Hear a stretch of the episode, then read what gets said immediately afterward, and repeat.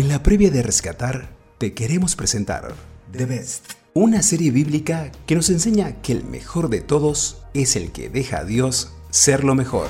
Todo es posible. The Best, con Javier Abdala, presentado por El Canto del Gallo. No has perdido una batalla, no has perdido una batalla. Día 1. José, el MVP de Egipto. Yo soy José, su hermano, el que ustedes vendieron a Egipto. Pero no se pongan tristes ni lamenten el haberme vendido, porque Dios me envió aquí delante de ustedes para preservarles la vida. Génesis 45:5. Uno de los ejemplos más famosos de jóvenes MVP usados por Dios es el de José, el hijo preferido de Jacob. Fue rechazado y vendido por sus hermanos cuando tenía tan solo 17 años porque la envidia lo sobrepasaba a todos y a cada uno de ellos. José fue vendido a mercaderes y finalmente acabó cuidando la casa de uno de los hombres más poderosos en Egipto, llamado Potifar. Se comportó de una forma magistral en todo, aun cuando la preciosa esposa de Potifar quiso seducirlo. José se mantuvo recto y fiel en todo momento. Su rectitud lo llevó a 24 meses de encierros injusto e injustificado. Ese lugar fue el que Dios escogió para ser levantado frente a Faraón. El copero y el panadero del rey fueron las excusas. La integridad espiritual de José lo hizo la mano derecha del reinado más poderoso de toda la Mesopotamia de esa época.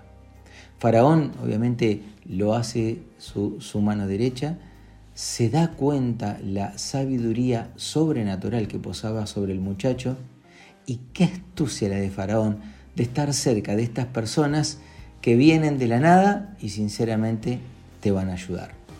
Dios eh, había preparado todas las cosas para que este muchacho sea la herramienta escogida para salvar a Israel del hambre.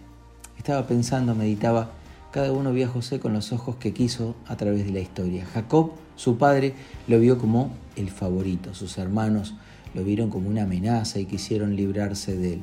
Los mercaderes lo vieron como una oportunidad de negocio.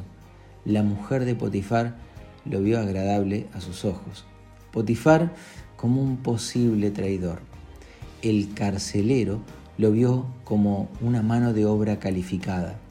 El copero y el panadero del rey lo vieron como un intérprete de sueños. Y el faraón lo vio como un sabio y útil para resolver crisis en su gobierno.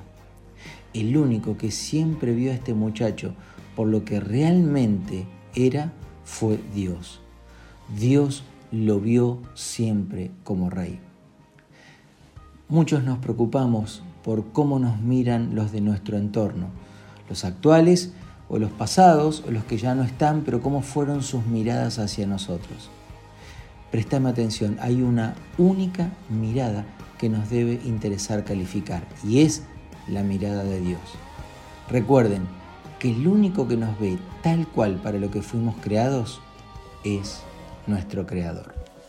Te dejo la frase del día para nuestros estados. Dios es la única mirada por la que debe importarnos ser mirados. Te saludo con mucho cariño. Dios adelante. Dios bendice.